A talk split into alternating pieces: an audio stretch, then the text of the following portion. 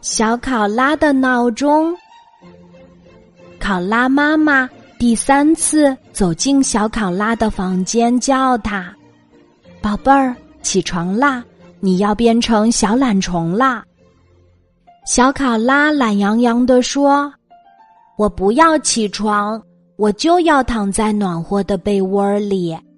如果可以，真想吃饭也在被窝里，喝水也在被窝里，哪里也没有被窝里舒服。”说完，小考拉紧紧抱着被子，跟妈妈撒起娇来。考拉妈妈觉得头都大了一圈儿，无奈的摇了摇头。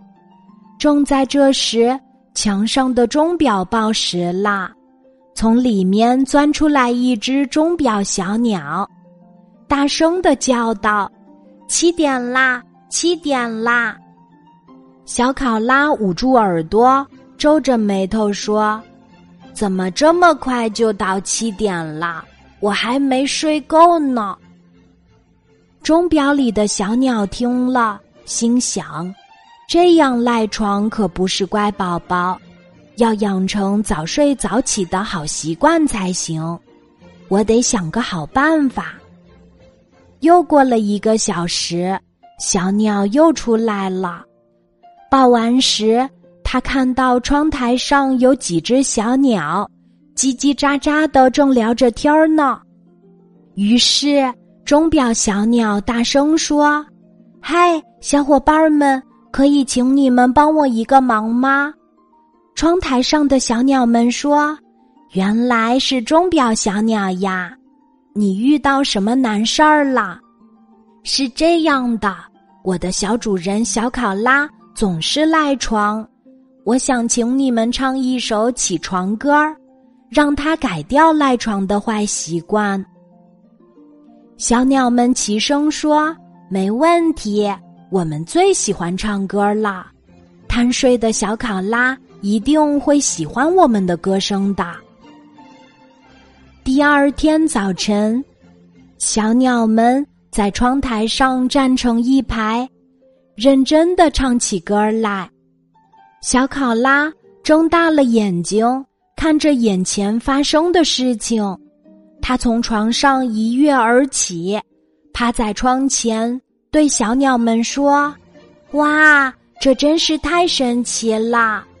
歌声真动听，你们可以每天为我唱歌吗？”小鸟们说：“我们每天六点就起来了。”赖床的宝宝可听不见我们的歌声哦。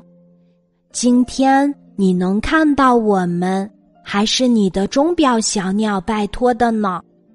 听到小鸟们这样说，小考拉觉得很不好意思。他说：“我以后再也不赖床了，我要做一个早睡早起的好孩子。”小鸟们。我以后每天早上都准时起床，听你们唱歌好吗？当然可以呀，可爱的小考拉。小鸟们在窗台上又蹦又跳，开心地说：“说话算数，我们都要做早睡早起的好孩子，谁都不许偷懒哦。”说完，大家都开心的笑了。这时，钟表小鸟也在钟表里开心的笑呢。